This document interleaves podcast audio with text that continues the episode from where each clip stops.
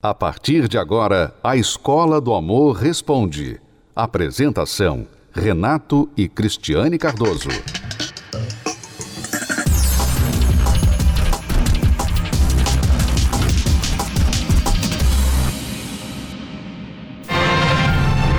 Imagina só, no meio do casamento, na hora do sim, a noiva interromper a cerimônia para revelar que cometeu um erro terrível. Pause for a moment. Nessa hora, com certeza, o coração do noivo quase parou. Qual seria o erro grave que faria a noiva interromper um momento tão sagrado? Acabei de perceber, quando cheguei ao final do corredor, que faltava metade do meu vestido. É, esse era o terrível erro que fez a noiva desestabilizar um momento tão importante. O noivo de tenso passou a ficar constrangido, mas tudo bem. A cerimônia seguiu, a noiva vestiu a cauda em pleno altar e o vídeo já ganhou mais de 5 milhões de visualizações. Um típico exemplo de que tem muita gente que se atenta a detalhes que não fariam a menor diferença e às vezes ignoram o que realmente é importante principalmente quando o assunto é vida 2, né? Mas esse viral da internet foi só para ilustrar de um jeito descontraído um dilema que pode ter levado ao fim outro casamento.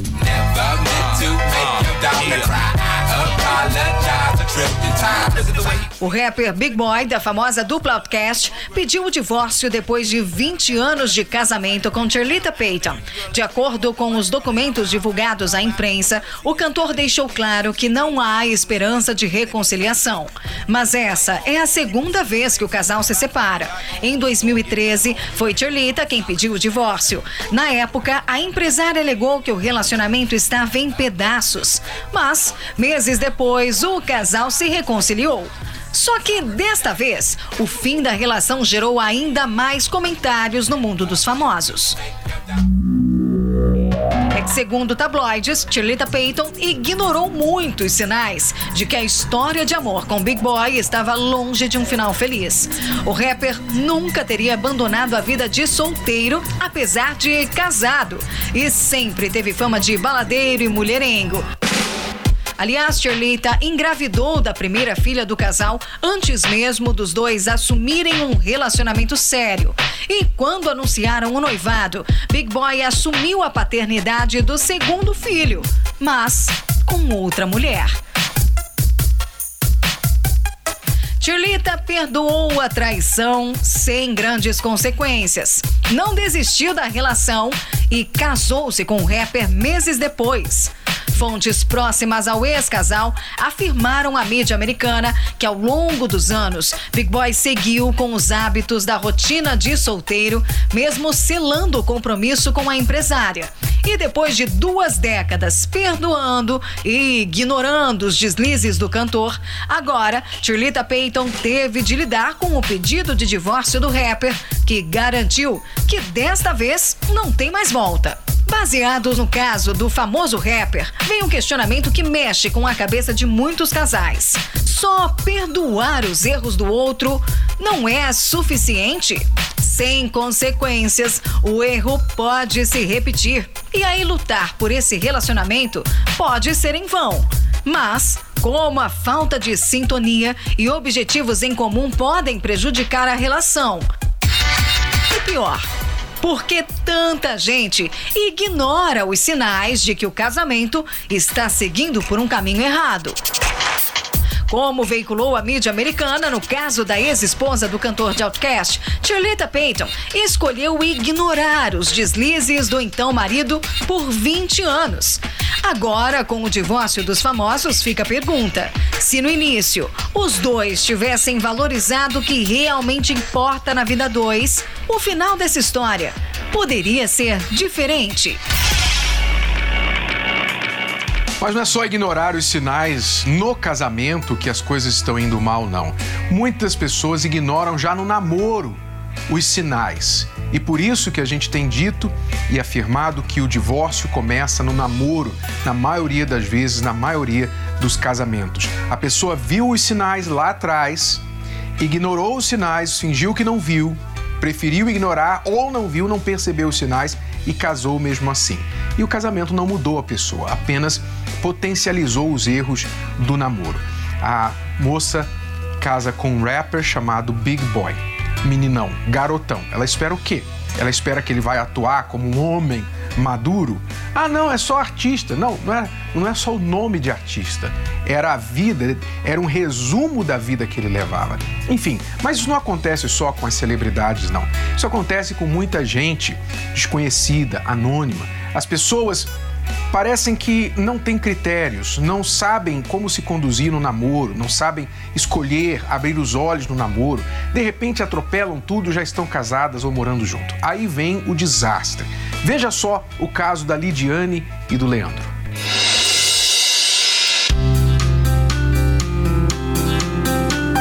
Dos 11 para 12 anos, eu conheci o Leandro.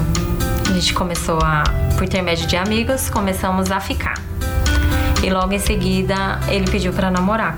Esse namoro já foi bem turbulento, né?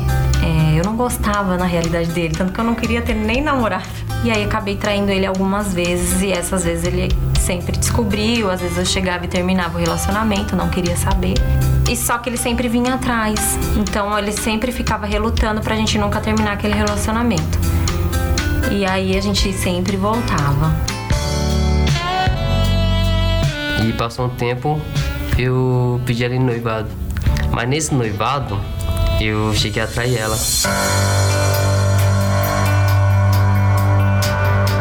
Para mim isso foi uma falta de respeito. Eu não vejo o meu como tanto quanto o dele, porque nós estávamos noivos, a gente já tinha colocado que iríamos casar. Então eu poderia ter decidido, mas não, resolvi continuar. Ficamos separados um tempo até que decidimos retornar e logo nisso eu engravidei. Ali eu achei que ia ser o nosso ponto de, de felicidade. E, e não, não foi. Tinha brigas, não importava se ele comia. Falava, você comeu? Comeu. Não comeu também, pra mim tá bom. E a gente era uma conversa assim, mínima. Foi quando ele realmente chegou em mim e falou assim: Eu não quero mais, chega. Pra mim já deu. E aí eu me assustei, falei: Como assim? Aí ele falou: É, vou pegar minhas coisas pra minha mãe não dá mais. Quero conquistar as minhas coisas. Ele. Foi aí a primeira vez que ele me culpou por ele não ter nada.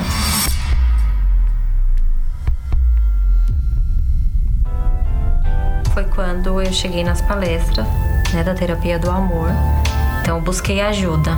E ali eu vi que eu tinha que obedecer para poder ter um resultado. Só que nisso ele começou a ir também comigo, né? Ele começou a participar e aí eu achei que tava tudo bem. Até que veio uma nova traição da parte dele. Só que agora foi o chão dos meus pés. Agora, dessa vez, eu falei: não tem como. Se ele fez isso estando aqui dentro, então não tem como, ele vai continuar fazendo. E aí eu voltei a fazer a terapia novamente, agora sozinha, né? Porque ele tinha ido embora, tinha me pedido divórcio. E eu fui correr atrás de tudo. Revoltada, porque eu falei, ele que quer o divórcio, então ele que teria que correr atrás, né? Eu não teria que correr atrás de nada. Mas fui atrás de tudo. Eu falei, já que ele quer, então ele vai ver a mulher que ele tem. A ex-mulher que ele tem, né?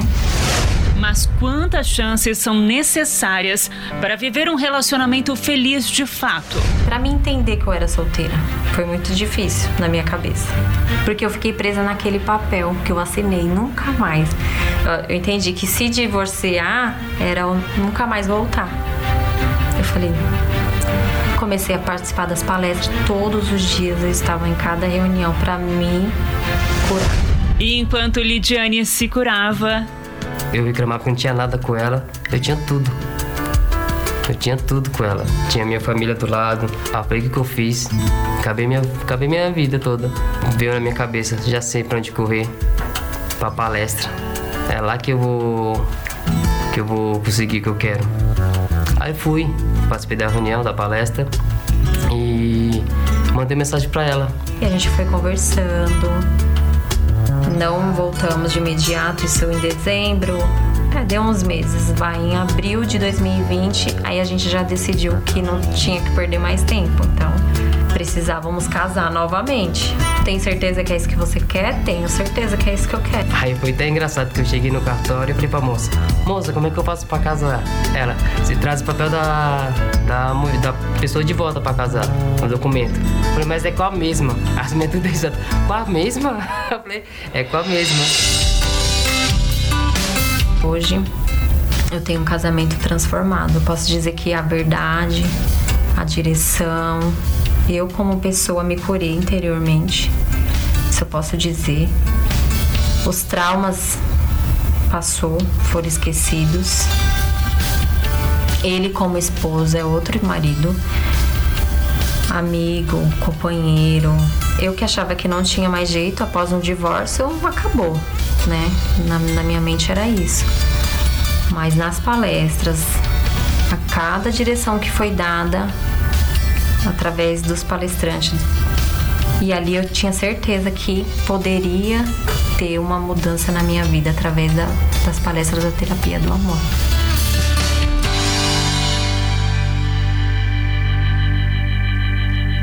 O relacionamento da Lidiane e do Leandro começou totalmente errado. Já no namoro turbulento, traição no noivado e depois decide ainda casar assim mesmo. Ele segue a vida de solteiro como poderia? Se ela aceitou a traição no noivado, o que mais ela não iria aceitar depois de casar? Quer dizer, chegou ao divórcio. Divorciaram, esses dois aqui divorciaram um do outro.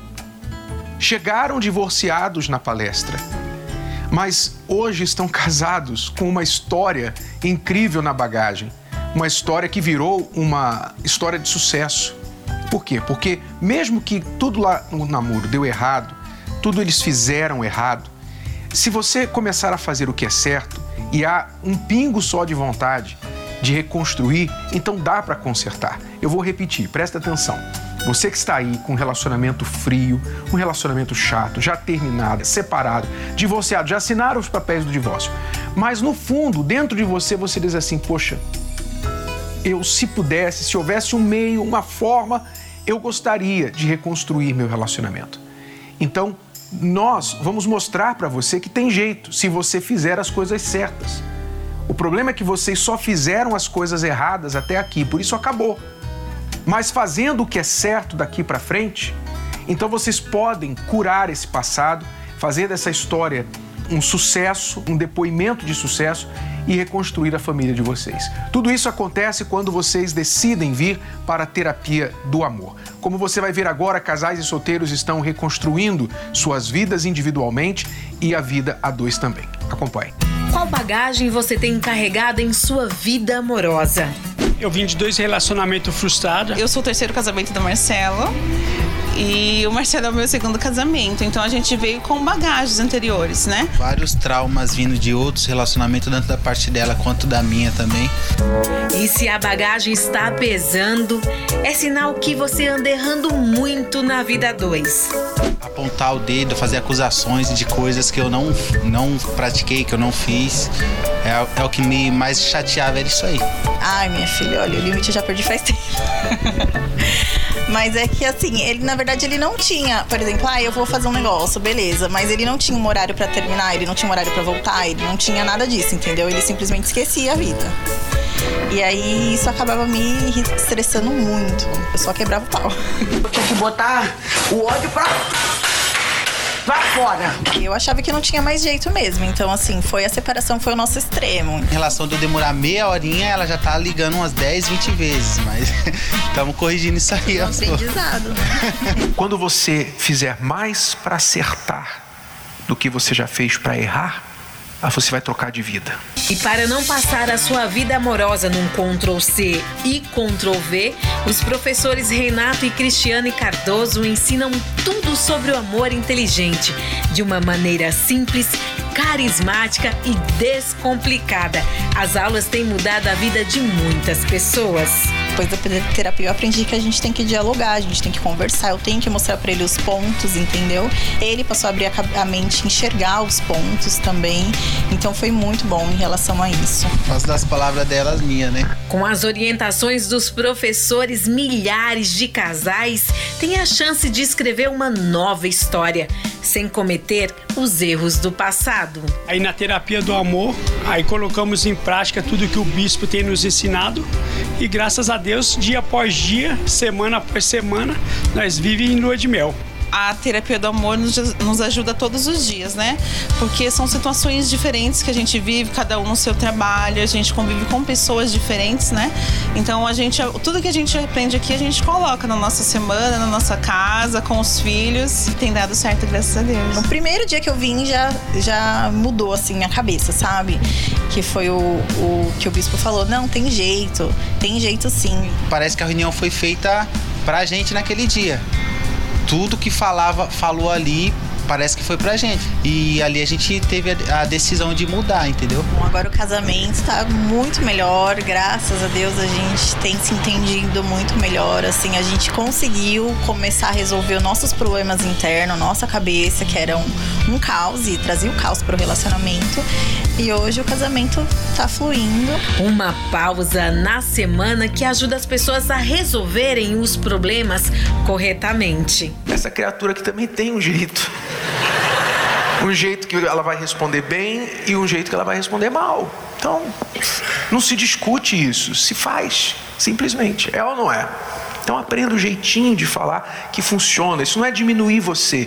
Isso, pelo contrário, isso é sinal de inteligência. Isso não é sinal que você está ah, tá se sujeitando, está se submetendo. Não, sinal de inteligência. Ela aprendeu a falar comigo, sinal de inteligência. Não é porque ela está se submetendo a mim, como eu também aprendi a falar com ela. Também aprendi a falar com ela. Porque eu quero o quê? Eu quero um bom diálogo. Nas palestras nós aprendemos dar um jeito no nosso jeito e não tentar mudar o jeito do outro. O que eu aprendi é a gente não dormir brigado. Resolver ali, eu sentar, conversar e não dormir. Obrigado um com o outro. Você que é casado, recém-casado, 20 anos de casamento, saiba que aqui na terapia do amor você vai saber como ser um marido, como ser uma esposa, né? Porque a gente acha que casou tá conquistado, então não é assim. Tem que ter um investimento diário, né? Um investimento todos os dias, é na atenção, é no carinho, é vendo a parte espiritual do outro, né? Então tudo faz um conjunto. E aqui na terapia do amor, certamente você vai aprender tudo isso. Na quinta-feira você descobre o que é usar o amor de uma forma inteligente. Faça como esses casais que superaram os desafios juntos. Aqui na terapia do amor você não precisa aceitar um casamento ruim. Aqui você vai descobrir que tem jeito para o casamento.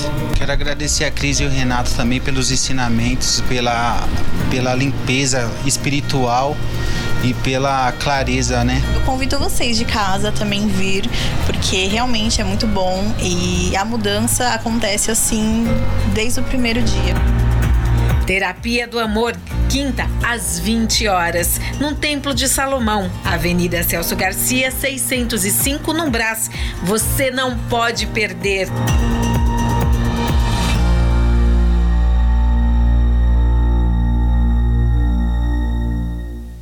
Grave erro que impede a mudança da maioria dos casais? O erro é o seguinte: invariavelmente, 100% dos casais que nós atendemos cometem esse erro. Eles chegam a nós com uma obsessão sobre mudar o outro. O homem abre a boca e fala mal da mulher. A mulher abre a boca e fala mal do marido. Então, a gente passa uma hora, uma hora e tal, às vezes mais, uma vez, duas vezes, três vezes, aconselhando o casal. Muitas vezes conseguimos ajudar, muitas vezes não conseguimos ajudar. Por quê? Porque enquanto a pessoa não abre mão obsessão em mudar o outro, nós não podemos ajudá-la, elas não conseguem mudar. Você tem que abrir mão dessa obsessão de mudar o teu parceiro. E você tem que virar a obsessão para você. A sua obsessão tem que ser em se mudar, se evoluir, transformar o que em você atrapalha esse relacionamento. E esta é a melhor esperança e a melhor forma de mudar o teu parceiro. É quando você muda primeiro e inspira a outra pessoa a mudar, sem pedir. Então, primeira coisa que acontece é você se liberta dessa obsessão. Você faz assim, ó. Não tenho mais que ficar obcecado pela mudança da outra pessoa. Alívio, primeira coisa. Ela não mudou ainda, mas a obsessão sua já vai te libertar. Primeiro resultado. Segundo resultado, a outra pessoa também vai fazer assim, ó. Parei de ser cobrado, parei de ser cobrada. Segundo benefício. Terceiro benefício, vai sobrar tempo para você olhar para você. O que, que eu preciso fazer para mudar? Porque sim, você não é tão maravilhoso como você acha. Só perguntar ao teu parceiro. É ou não é? Você não é tão assim como você acha. Então você vai olhar para você e aí sim, a obsessão tem que ficar aqui. Como é que eu vou mudar? O que, que eu posso fazer para mudar a minha vida? Em tudo, em todos os sentidos. Não é para mostrar para outra pessoa, não. Sua motivação não pode ser mostrar para o outro que você mudou. Sua obsessão em mudar tem que ser, primeiro, você fazer isso porque é o melhor para você, porque é o certo diante de Deus, indiferente do que essa pessoa acha ou pense, mereça ou não mereça. Você fazer isso porque é o seu compromisso com você e com Deus. Então, quando você faz isso, aí sim você tem esperança de recuperar o casamento. É, eu tive essa experiência? Porque por 12 anos, eu já repeti, vou falar de novo, 12 anos eu tentei mudar o Renato. Eu tentei fazer o Renato como meu pai. Eu queria que ele fosse como meu pai. E, eu ficava muito frustrada por causa que ele não é como meu pai. E, e não era, né? E, e aí é, eu não via os meus problemas. E é exatamente isso que está falando. É, é um problema, é uma obsessão. Que você fica o tempo todo olhando para a pessoa e você fica assim, olha só, de novo. Não entende, não entende, abre a cabeça, você não está entendendo, você não entende o que eu falo, você, sabe, é, você se acha melhor que a pessoa. Porque você fica vendo os erros dela, e sendo a crítica número um dela. Então, ou seja, você começa a se tornar uma pessoa assim insuportável no casamento, porque você está ali só criticando ela. E ela não casou com você porque você criticava ela. Ela casou com você porque você era apaixonada, apaixonado por ela, né? Então, é, você se torna uma pessoa chata e você sabe disso. Você sente que você está sendo chato. Só que aí você justifica, não, eu estou sendo chato porque se eu não falar nada, ele não vai mudar, vai ficar pior. Então eu tenho que ser chata, né? Então eu comecei a focar em mim. E olha, é, foi ali que Deus começou a trabalhar em mim. Quando eu comecei a focar em mim. E a minha mudança é que ajudou o nosso casamento. Então, quando a gente vai se conhecendo, a gente vai trabalhando, né? Eu trabalhando em mim, eu fui conhecendo e entendendo que eu realmente precisava mudar e o que eu queria de verdade. Então, quando ele me deu atenção, pronto, resolveu um monte de coisa. Flores, chocolates, passeios que eu reclamava, resolveu tudo isso. Né? Foi um combo que você resolveu. É. strike de boliche. Né? no boliche, é. Caíram todos os pinos de uma vez. Mas entenderam, não é? Obsessão do bem.